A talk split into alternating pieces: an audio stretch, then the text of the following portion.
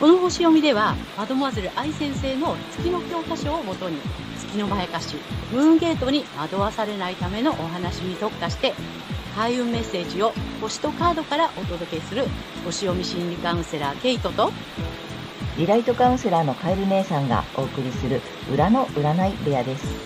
月星座の注意ポイントもお伝えしていますので、太陽星座と合わせてご覧ください。月星座がわからない方は、無料のホロスコープの作成サイトの URL を概要欄に貼っておきますので確認してください。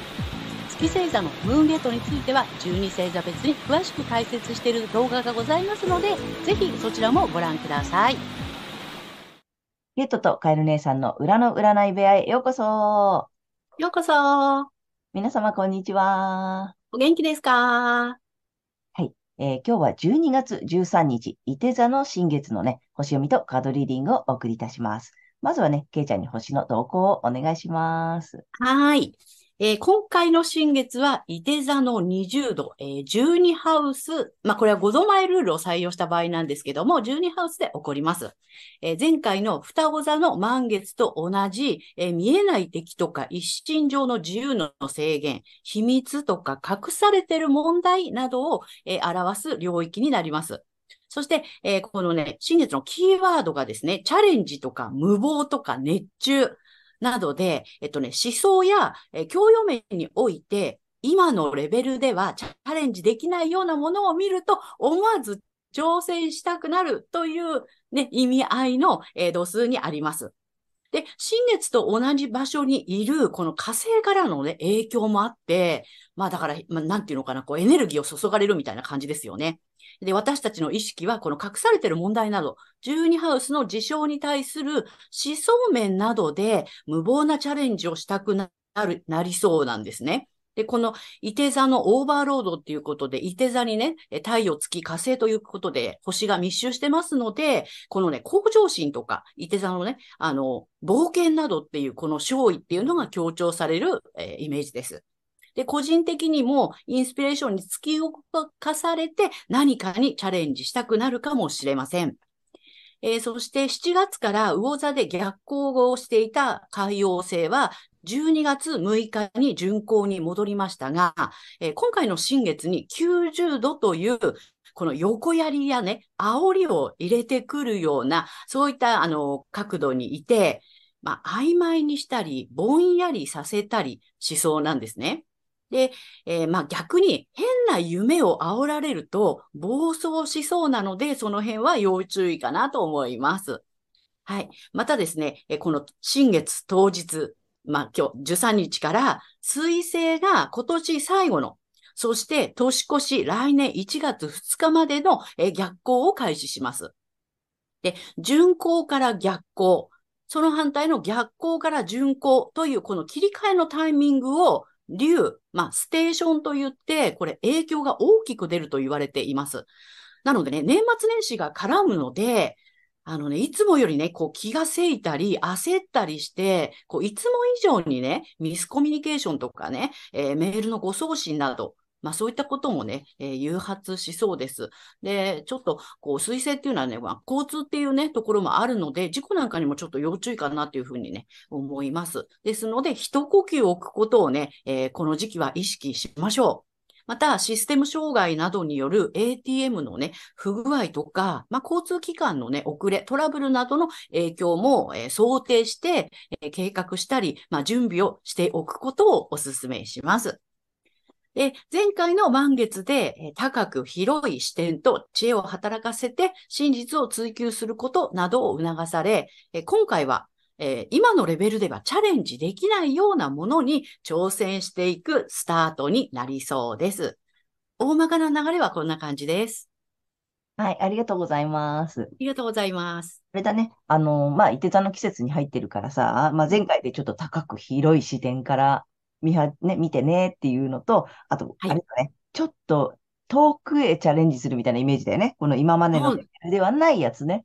そうなの。いてなので、手の届かないところをやっぱり狙いたくなるんだよね。だよね。だからそこをちょっと、うん、あの、挑戦していくターンに入ったよ、みたいな感じか。そうです。面白いね。あとあれだね、ちょっとね、水星の逆行がさ、ね、この年末から年始にかかるっていうのがね。そうなの。ねちょっといつもよりね、要注意かなって。うんうんそれじゃなくても、ほら、気がせくじゃないですか、うん年末年末ってね。うん。ねあとそう、その ATM もそうだし、まあ、例えばさ、メールの誤送信とかさ、システム障害とか、ちょっとね、お仕事とかでもさ、このうん。年末締めなきゃいけない時とかにも重なるから、特にね、ちょっと念入りにう。ん。早め早めの準備とかね。そうだね。うん。そう、急ぐとね、まあ年末ってどうしてもこうね、せわしくなってくるからね。言わずというぐらいだからね。そうそうそうそう。師走だからさ、そこも。重なるからさ、ちょっと余裕を持ってね、そうです、そうです。いや、がかかっちゃう分、うん意識して、一呼吸置いてっていうふうに、そう、心の、早め早めに慌てなくて済むように、そ心の余裕を持つことう。と、あそのと。あれよね、早めに準備しとく。ちょっとね、ATM とかほら、あのね、お正月動かなくなる前に少しうん現金用意しとくとかさ、なんか少し早めに連絡しておくとかさ、なんかちょっとそんなことしとくといいかもしれないね。そうですね。何か起こっても大丈夫なように、早めに早めにっていう。ね。なので、ちょっと年末年始の水星逆行にはご注意ください。はい。はい、ケイちゃんありがとうございました。はい、ありがとうございます。はい。ということで、また始まりますよ。はい えっと、ね、あの、続けてきております、このコーナー、新しいコーナーでね、はいあの、芸能人とか著名人とか、まあ、有名な方でさ、皆さんが知っている方で、えー月星座がわかる方うんのね、月の欠損のこの解説とかいうかさ、紐解き方に使っていただこうということで、えっと、今回第5弾かな？そうですね。うん。で今までいろんな方をお送りしてきたんで、ぜひね、過去動画も見ていただきたいんですが、えっと、けいちゃん、今回はどなたで？はい。遊びの天才、多趣味な自由人の所ジョージさんです。ああ、ちょっと楽しみ、所ジョージさん。あのーね、まあ皆さんご存知だと思うのよ。うん。ね、もううんテレビつければ必ずね、出てらっしゃるし、でもさ、やっぱり芸歴が長いじゃない？長い長い。ね、だから意外とさ、最初の、なんていうの、私さっきちょっとね、まあ過去の経歴っていうかさ、ざーっと調べたんだけどさ、そもそもミュージシャンなのよね。うん。うん。皆さん多分もう若い方ご存知ないかと思うけどああ、そうね。うん。そもそもはミュージシャンとしてさ、あの、うん芸能界に入っててさ、そう、だからそんなところもね、なんかいろいろ出てくるのかなと思ってね、楽しみにしておりますので、はい。よろしくお願いします。はい。よろしくお願いします。うん。そう、面白い歌とかいっぱい歌ってるんだよね。そうそう。はい。で、所ジョージさんは、え、太陽が水亀座の5度にあります。はい。ドテカテモリーはお羊座。で、1ハウスっていうことで。でね、月もね、水亀座なのよ。で、月の、えっ、と、まあ、度数は水亀座の27度。ドテカテモリーは伊手座です。はい。で、えっ、と、太陽の方は一応ね、12ハウスっていうところにあるんだけれども、5度前ルールを採用すると1ハウスっていうところにありまして、で、月も同じ1ハウスというところにあるんですね。だから太陽も月も水亀座っていうね、そんなところなんですけれども、えっ、とね、これ、あのね、太陽の方が、それこそドテカ、あ、ごめんなさい、えっ、と、サビアンシンボル。サビアンシンボルがミステリー劇の演技者っていうね、サビアンシンボルがついていて、で、これはね、自分の本質は環境に影響されないということを知るっていう意味の、あの、度数になります。で、月の方がね、また面白い文章がついていて、倒され、ノコギリで切られた木っていうね、サビアンシンボルで、これは仲間や共有されていたものから切り離されて孤立し、そこで新しい自分が生まれるっていうね、まあそういった意味合いの、はい、度数になるんですけれども、これがまたね、あの、全然違う感じじゃない？同じ水亀座でも。うんうんうんで、まあ、太陽の方はね、ドテカテモリはお羊座なんですよね。で、月のドテカテモリは伊手座で、両方ともね、あの、火のエレメントなんだけど、牡羊座の方は、まあ、だ第一星座。で I I am というね。 I am の、えーフレーバーがある、えー水瓶座だからさ、まさにそうだなと思っていて。うん。で、これ月の方は、まあ、射手なので、まあ、社会的な人格が、とかね、うんなんかちょっとこう、ここに佇むみたいな、それこそ、あの、中身は共有されていたものから切り離されて孤立して、新しい自分が生まれていくっていう、まさに孤高のイメージが月の方にはあるんだけれども、でも、所さん見るとそういう感じはないじゃない？そうだね。そう、みんなと仲良くやってるし、うん。みんなとワイワイね、本当に楽しく、遊びの天才だなっていうふうにね、うん。うん、思うんだけど、これは月にとらわれていない、うんえーまあ、成功例というか、うん、月とね、太陽が同じ方の、まあ、成功例なのかなっていうことでね、今回ご紹介させていただきました。なるほど。うん。ね今回のポイントはさ、月星座と太陽星座が同じっていうところをね、皆様にお伝えしたいのよね。そうなんです。うん結構いらっしゃると思うんで、少ないかもしれないけど、いらっしゃるからね。うんうん。うん。そうなのよはいね。そういう意味では成功例だよね、そして。成功例なの。うん。うん。そう。うんで、まあね、もっと言っちゃうと、アセンダント水亀座だからね。おお。すごいもう本当に、あの、水亀座のオーバーロードだから、もうザ・水亀座っていう感じ。水亀座をすごく強調するんだけれども、だから、やっぱりでも、なんていうのかな、環境にこう、左右されてないなっていう感じは本当に一貫してしてるなって、うん。うんうん、思っていて。芸歴長いってね、姉さんさっき言ってくれたけど、私実は、私が女子高生だった大昔、そ あの、地元のショッピングモールに、う。うん。コロさんが、うん。あの、それこそ地方巡業かなんかでいらしたことがあってう。ん、私は直接見てないんだけどね、あの、その時は、あの、ウェイトレスのバイトをやっていたので、うん。うん、したらお、あの、お店に来たお客さんが、所さん、あの、なんだっけ、お金投げられて怒ってたって言ってね。そう、だから本当にその時からもう自分にね、あの、我ありっていう、そして水亀座の個性っていうところで生きてらっしゃったんだろうなってね、そういう思い出してね、てそういえば、こう、環境にぶらされずに、うん。うんうん、やってらっしゃったんだなって思いました。なプチエピソードがあったんだね。そうなの、実はね。へえ。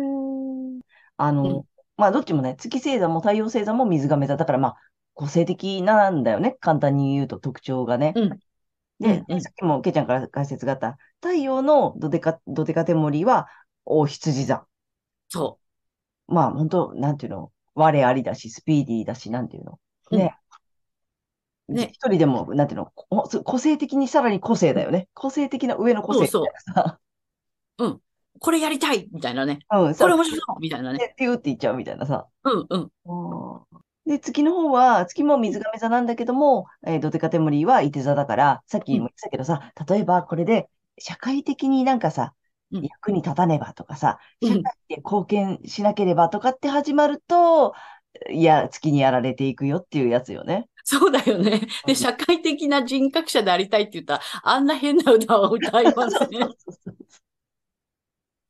変そうなの。だって言ったら失礼だけど、すっごい面白い歌詞なんだよね。そうなの。あのね、ご存知ない方はぜひね、聞いていただきたいんだけどさ、まあ、あの、簡単に言うとさ、やっぱり当時の、だからさ、あの頃、デビューが多分70年代なのよね。うんうん。うん。で、あの、まあ、大きいバンドのさ、なんだっけ、バックコーラスとかさ、なうんうんゼッタとかなんかいろいろそういうのもやってたりして、あの、うん歌ってらっしゃるのよ、ずいぶん前からさ。でもさ、その作った歌とかもさ、なんていうの、すごく最先端すぎるのよね。最先端すぎるね。え今だったら多分すごくみんなそういうのもあるから受けるけど、当時からしたら、うん。っていうのちょっとさ、ひねくったとかさ、ひにくったというかさ、すごくさ、こう、あ、頭がいいからね、とにかく。そうそうそう。本当天才的だよね。本当正気のサタデーナイトだよ。そうそうそうそうそう当時からしたらあまりにちょっと最先端すぎて、なんかそう、みんなついてこなかったみたいなさ。うん。で、わかる人だけは、なんていうの、わかるみたいなさ。うん。面白いと思って聞いてた。で、ほら、親しい人たちもさ、まあ、ね、皆さんご存知のタモリさんとかさ、うん。ねたけし。さんとかさ、もう、だからそういう人たちが認めてくれるのよね、すごうんく。うん。うん。だからそういう人たちに、あと、ほら、タモリさんそうそう。確か仲人もタモリさんで、うんうん。うん。だからさ、まあ、やっぱりそういう人たちから、さらにだから、そういう人たちにはめちゃめちゃ受けるよね。うん。うん。だからねそこでさ、その社会的にとか一般のみんなに分かってもらおうとかって多分してたら、うんうん。こうはなってないよね。そうね。うん。ましてね、ほら、ここに佇むみたいなところのね、うんサビアシンボルだからさ、月は。うんそうはなってないよねって。そうだから本当、これ月にまやかされれてたら、今のようには絶対なってないよねって。うん。そんな気がしますね。うん、これも成功例かなっていう。ねうん。えだからぜひあのさ、月星座と太陽星座が今回同じっていうところもお伝えしたかったので、うんななんていうの、どっちも活かせ、活かす方に持っていくってことよね。うんうん。うん。あの、同じものを結局裏表で持ってるからさ。うん。うん。だからその偏るときにさ、えっと、しなければとかするべきだとかさ、こうあるべきだとかっていう、なんかそういうマイナスの常識にとらわれ始めると、え月星座の方に偏っちゃうからさ、やっぱり自分で楽しく生かしていくっていうところがさ、この月星座と太陽星座がね、うん同じ方のポイントかな。いや、本当よね。うん。うんまあ私もさ、その太陽と月が同じなんだけどさ、だからね、ケイちゃんにはよく何回か説明してもらったんだけどさ、ポイントがね、あるよね。ありますね。うん、あの太陽と月が同じ方へのメッセージ。あ、あまた改めてなんだけど、やっぱ月っていうのはその不安とか恐れっていうところをついてくるので、やっぱりベースに恐れと不安があるときには月にやられてんじゃないかなっていうことで、あの、振り返ってもらえればいいんじゃないかなと思います。なるほどね。そうだよね。良さを生かそうとした時のベースが不安とかさ、恐怖だと、なんかやっぱり、なんで、その自分の良さを出すときにさ、うんなんか、なんつったらいいの？出しとかなきゃみたいなさ、これやっとかなきゃみたいになるんだよね。うんやっとかないとこ、まずいよね、みたいな。うんうん、それはちょっと月ベースなのかなっていうう。んうん。そうそう。うんうんそのベースで、そのさ、あ太陽と月が同じ方は、ベースがどっちかなっていうのをさ、うん見ていただきたいよね。そうですね。うんそう。なんか楽しくてとか、もうやりたいからやるっていう、うんそういうプラスのね、あの、まあ、能動性だったらいいけど、うん、こ、これをやっとかないとまずいよなとか、なんか、うん、これしておかないとっていうのが、なんか、こう、裏にあるようだったら、それはやっぱり月に騙されてる可能性が大きいので、一回振り返ってもらえるといいと思います。うんはい。はい。なので、今回はちょっと太陽と月が同じという方にはね、ぜひぜひ、あの、お届けしたいなと思いました。面はい。白かったね、やっぱりね、どこうんそう。はい。けいちゃん、ありがとうございました。はい、ありがとうございました。はい。では、この後引き続き12星座いきたいと思います。はい。では、今回の新月がお羊座さんにとってどんな新月なのかということでお伝えしていきたいと思います。えーお羊座さんが今のレベルではチャレンジできないようなものに挑戦、スタートを切りたくなるエリアは思想、哲学、海外、スキルアップなどがキーワードの探求と精神性の領域です。特に思想面や教養面においてレベレベルアップを図ろうと気持ちが高ぶりそうです。で、無理もね、してしまいそうなので、あの、情熱の暴走には要注意、えほどほど心がけましょう。はい。そしてこの時期のラッキーアクションですが、発展のキーワードは落差、えー大逆転、開花、花開くですね、など、えー才能や収入などの、えー所有のエリアで人との違い、落差を受け入れることで意欲を刺激すること。えー諦めるのでも、自分を卑下するのでもなくて、モチベーションにつなげていくことで、これ発展のスイッチが入っていくでしょう。はい。さらに、金運アップの鍵ですが、血縁関係やパートナーとの深いつながりにおいて、えー同志、運命共同体と思える絆を大切にし、深めていくということを意識すると、えー金運の、えースイッチが入りそうです。はい。ここまでが太陽お羊座さんへのメッセージです。えーここからは月お羊座さんへの注意ポイントになります。はい。で、えっ、と、月の解釈ということでね、毎回お伝えしてるのですが、今回はですね、エレメントということでお伝えしていきたいと思います。えーお羊座さんのエレメントは火になります。で、え情熱とか衝動など、まあ、直感機能ですね。直感的なものを重視する傾向があります。で、えー月の場合はね、ここが欠損ということなので、まあ、衝動的に動くのではなく、まず一呼吸置いてみましょう。はい。で、この時期ですね、え血縁関係、継承やセクシャリティを含む深いつながりの領域で、え今のレベルではチャレンジできないようなものに挑戦したいという思いが出てくるかもしれませんが、それは全てを失わせるムーンゲートにつながる月のまやかしなので、えー騙されないように注意しましょう。え意識するのは、えご自身の太陽星座でお伝えしているエリアになります。で、この月から抜けるために、反対星座の太陽、天秤座さんの回をね、えーぜひ参考にされてみてください。反対星座を活用しますとリセットができますので、月と太陽が同じという方には特におすすめです。えー反対星座のね、活用は、この天秤座さんのエレメント、まあ、風ですね。え知性とか論理などのこの思考機能っていうのを意識しながら、えー太陽天秤座さんのラッキーアクションなどを取り入れてみてください。はい。星読みは以上となります。ありがとうございます。ありがとうございます。はい、今回はじゃあエレメントだね。エレメントですね。うんだから、えっと、お羊座さん、まあ、月星座がお羊座さんは、まあ、お羊座がそもそも火のエレメントだから、うんで、その火のエレメントの特徴が情熱とか衝動とか、まあ、なんていうの、ピューッとね、あれなんだよね、ピューッとやっちゃうんだよね。そうそうん。だからそうじゃなくて、まあ、反対星座が、まあ、お羊座さんの場合だったら、えーなんだ、えー天秤座さう。ん。風の、そうん。で、風だから、うんで、ここでさ、えっと、思考とか論理とかさ、出てくるわけよね。う。ちゃんと考えようねっていう。そうそうそう。だから、ピューッといっちゃう前に、一回考えようねっていうところがいいんだよね。そうなの。こう、火のね、このエネルギーに任せて、もううんやりたいみたいな感じでね、飛び出すんじゃなくて、一旦考えようかっていうね。そう。だからで、月星座がお羊座さんは、その、ピューってやっちゃうことがいいことだとか、そうするべきだとかって結構思ってたりするってことよね。そうそ行動することがいいことだとか、なんかさ、うんうん衝動的に動くことがかっこいいとかさ、例えばね、うんなんかそんな風に思いがちだから、そうじゃなくって、反対星座の良さを取り入れるとしたら、風の部分の思考とかさ、ね、なんか論理、理論とかね、う。うん、そうです。その辺を一回取り入れると、ううんまくリセットがなるよっていうことよね。そうです。うんうん。はい。いいね。このエレメントも反対を使ってうんみてねっていうね。そうです。わかりやすかったと思います。はい。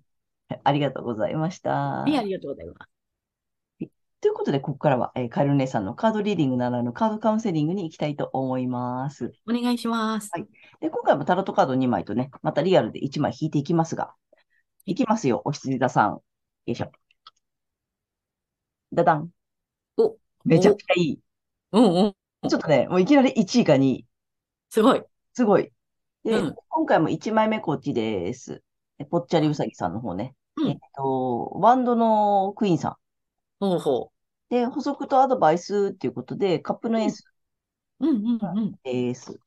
なの、なんかね、めめちゃくちゃ良くて、なんかあんま言うことないんだけど、まあね、あえてこういう意味で言うならば、うんうん。なんつうのかな、これね、あのークイーンさんなので、あの、ワンダのクイーンだからさ、えっと、本当に愛されるカードなのよね。うん。で、周りからもすごくさ、なんていうの魅力的に見られてるし、愛されてるし、引き立ててくれてるし、助けてくれてるし、うん、だからもう本当に、うん、もう何、うわ、来てる、来てる感じよ。うわ、いろんなものが押し寄せてくる感じなのよ。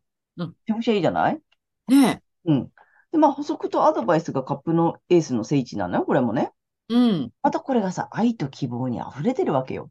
そうだね。満たされてる感じするそうなのね。満たされてジャブジャブなわけよ。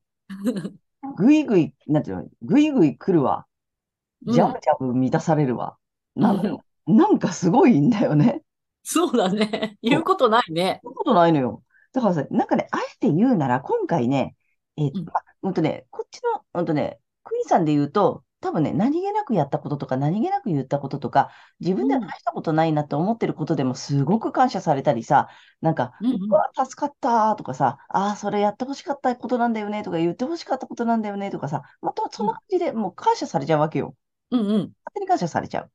うん。そんな感じだから、だから、あありのまま、あとうん気を気負わないでねとかさ、えっと、リラックスしてる方が、えーそういう結果が出るよってことなのよ。うん。だから、なんか優しくしてあげようとかさ、なんかしてあげようとかって思うよりは、なんか、普通と、ああ、それやってほしかったんだよね、とかっていう感じになるの。だから、うんうんあえて言うのはリラックスしといて、うんうん。うん、っていうことなんだよね。あとね、こっちのカップのエースで言うとね、うーんとね、やっぱね、素直になっていることが一番、うん。うん、なんだよね。だから、まあ、ありがとう。なんか、なんか優しくされたらありがとうだしさ、なんか、うん。うん、そういう、そんな感じ。だから、すごくね、フラットでいてほしい。なるほど。うん。フラットでいればいるほどこの状態になるよ。うん。って感じ。うん。うん。なので、今回特にだから、まあ、あえて何も別にしなくて、ジャブジャブ？そうだね。かなっていう、めちゃくちゃ素晴らしいカードが出たので、うん、なんかおめでとうございますって。なので、フラットに楽しんでみていただけたらいいかなと思います。はい。でね、3枚目はリアルに。えっとね、友人様のカードにしました。はい。そんな素晴らしいオフィスユーザーさんに。なんか、まあまあね、あ、これ、あ、いやはい、飛んだ。ああ、なんかすごいの来た。行くよ。